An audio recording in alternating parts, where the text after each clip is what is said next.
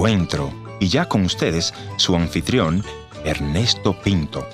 Ya a nadie sorprende las estadísticas que de cada cinco matrimonios, tres de ellos se van a divorciar en los primeros cinco años. El divorcio es plenamente admitido e incorporado en nuestra legislación, no importa si son países protestantes o católicos o de cualquier otra religión. El divorcio es un escape legal Lamentablemente, muchos de nosotros en nuestra iglesia hemos encontrado en el divorcio un escape, una salida fácil. Y aunque el divorcio es legal y no es pecado, no es agradable ante los ojos de Dios.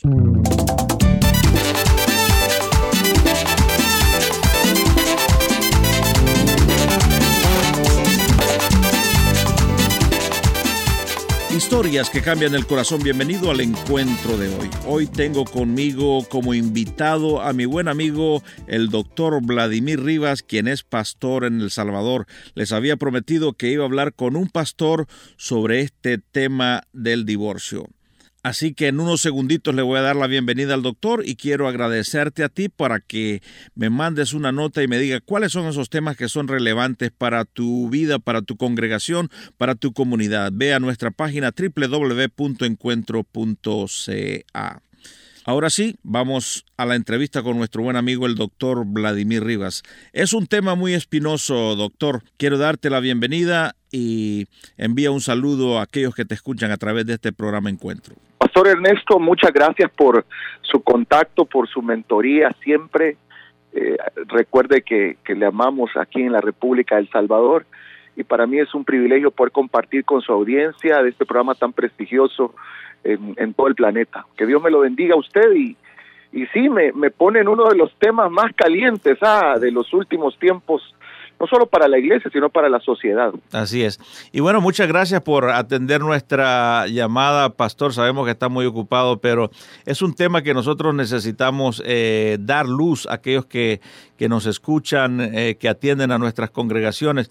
Estaba leyendo que ya desde la reforma protestante se levantó la pregunta y cuando se le preguntó a Lutero, el reformador, eh, Lutero dijo, que la escritura sagrada solo permitía el divorcio por el adulterio, pero él fue más allá y dijo, pero deberíamos, como en el Antiguo Testamento, sugerir a nuestros gobernantes que den la pena de muerte a los adúlteros. Bueno, creo que ese es la, el mismo dilema que está enfrentando, eh, o las preguntas que tenemos en nuestros días, eh, Pastor Vladimir, ¿es, eh, legal el divorcio? ¿Es pecado el divorcio? ¿Por qué causa debemos divorciarnos? Bueno, Pastor, yo quisiera ir un poquito más atrás. Sí. Y entender por un momento que todas las prohibiciones divinas son por amor. Sí. Siempre es así. Mm.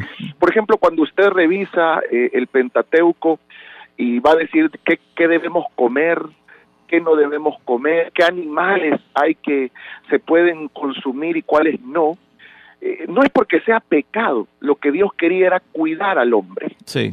Imagínese eh, cuando nos dijeron en aquel momento, no debes de comer cerdo. No es porque el cerdo tenga algo inmundo, aunque esa es la palabra que se usa, pero, pero no es porque fuera diabólico el cerdo, no, sino porque tiene, eh, con los años nosotros nos dimos cuenta, con los siglos, que hay una bacteria en ese animal que si nosotros la consumimos podemos tener consecuencias letales. O sea, Dios cuando prohíbe algo es porque quiere cuidar, es por amor Nunca sus no son por simple y sencillamente eh, privar al ser humano de algo, no, tiene una, eh, una visión, tiene un trasfondo de cuidado para las personas. Igual es el matrimonio. Eh, está comprobado que la mayoría de las personas, un porcentaje muy alto, que se cría en un hogar donde no está el papá y la mamá, van a tener problemas serios de personalidad, de carácter, de relaciones. Eh, la gente ligada con la violencia, con los asesinatos, pues vienen de hogares desintegrados. Entonces, la preservación del matrimonio pasa porque ese es el modelo original. Por eso es cuando Jesús le preguntan a Jesús, eh, ¿nos podemos divorciar? Jesús dice, sí, pueden, pero esto no fue así al principio. y, esa frase a mí me, me, me, duele, ¿verdad? Porque, porque el Señor dice, no fue así, esto no fue así al principio. el divorcio no, era, el plan. Entonces dice, Moisés mandó dar carta de divorcio y lo deja claro Jesucristo cuando dice, por la dureza de vuestro corazón. Entonces yo creo que lo primero que tenemos que entender es que toda persona que piensa en el divorcio ya tiene el corazón endurecido. Sí. Y eso es lo que hay que trabajar. Eh, porque toda relación, oiga bien esto, que está pensando que ya vienen pensamientos de divorcio o se están divorciando, su corazón está endurecido. Entonces aquí surge la palabra, bueno, entonces nos podemos recasar. Yo, yo le, eso tenemos que ver otro, otro programa todavía más amplio. Porque le voy a ser honesto, doctor, ¿qué capacidad tendrá alguien que trae el corazón endurecido de poder rehacer su vida con otra persona que quizá también trae el corazón endurecido?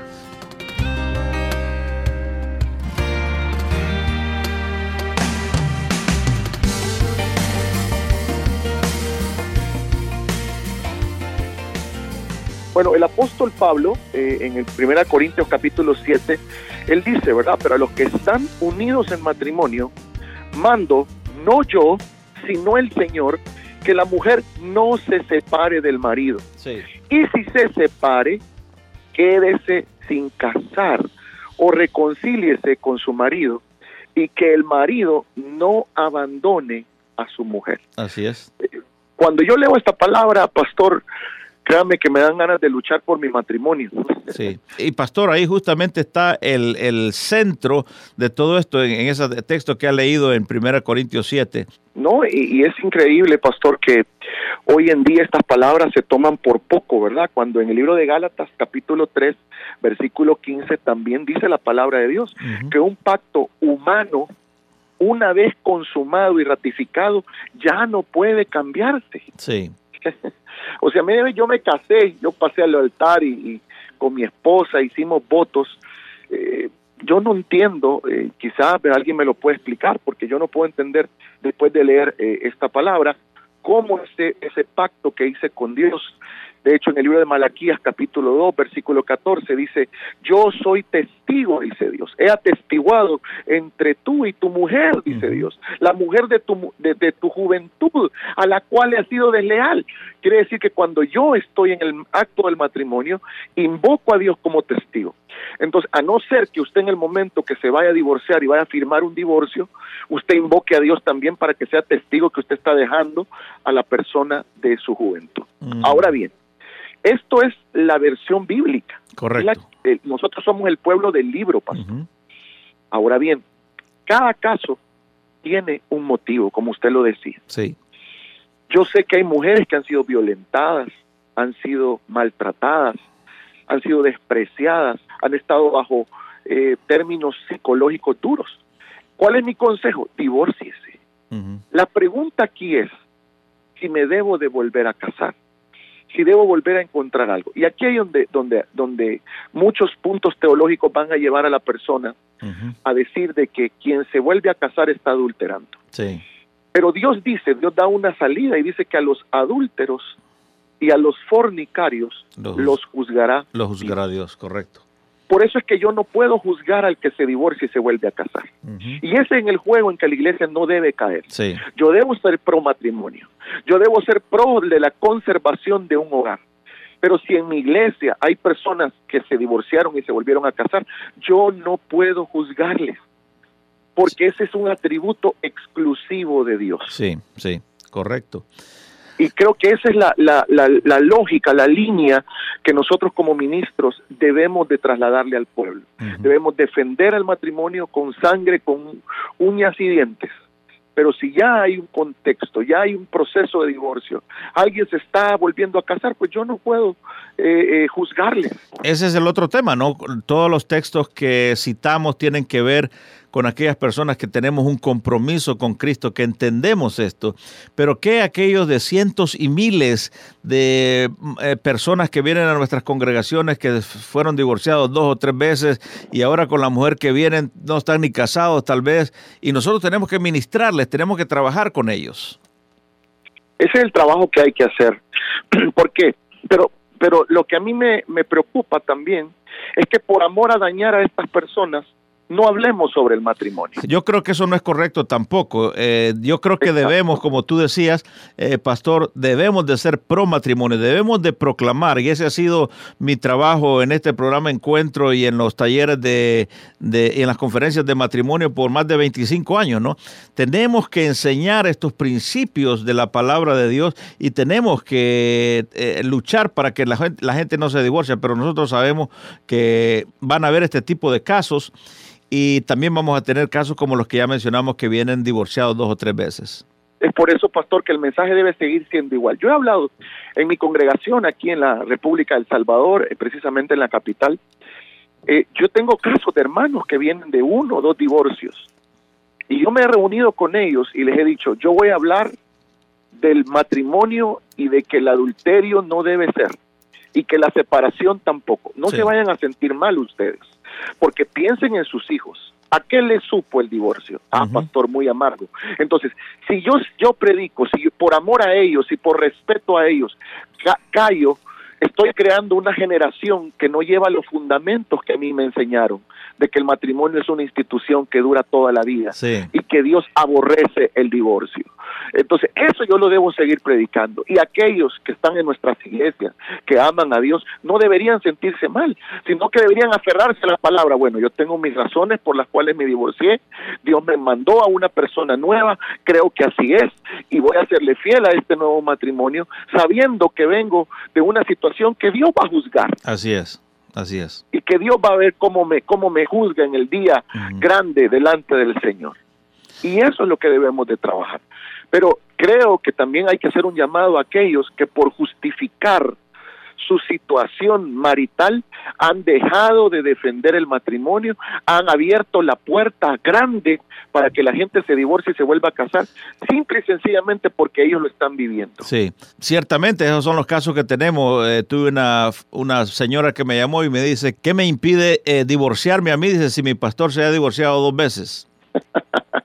pastor, eso es sumamente difícil porque ella está viendo a su pastor como la Biblia. Yo debo volver al libro. Exacto. Creo que lo que a mí como pastor me hace líder no es lo que digo, sino lo que vivo. Y el día que yo deje de ser ejemplo para mi congregación, ese día tengo que dejar de ser su líder. Sí. Porque el liderazgo se basa en el ejemplo.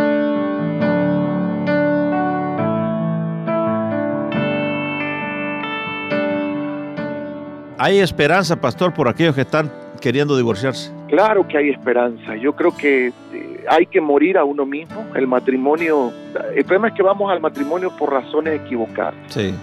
Yo siempre que doy consejería prematrimonial, ¿por qué te vas a casar con ella? Y me dan las razones más equivocadas. Ah, es que mire, es la mujer de mi vida, ella es bien linda, me va a hacer feliz. Especial. Exacto. Y, y esa no es la razón. Yo no me casé con Esmeralda porque era linda, porque era especial, porque era bonita, porque era simpática. No, yo me casé con Esmeralda porque yo era lo suficientemente feliz para poder compartir mi felicidad con ella.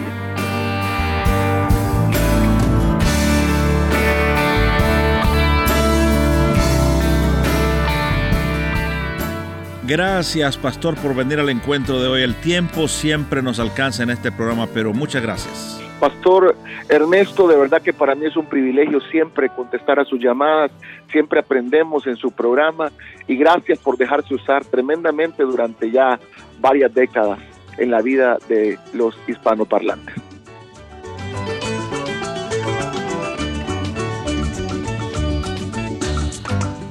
Gracias por haber sido parte del encuentro de hoy. Le voy a agradecer que me escriba a info.encuentro.ca.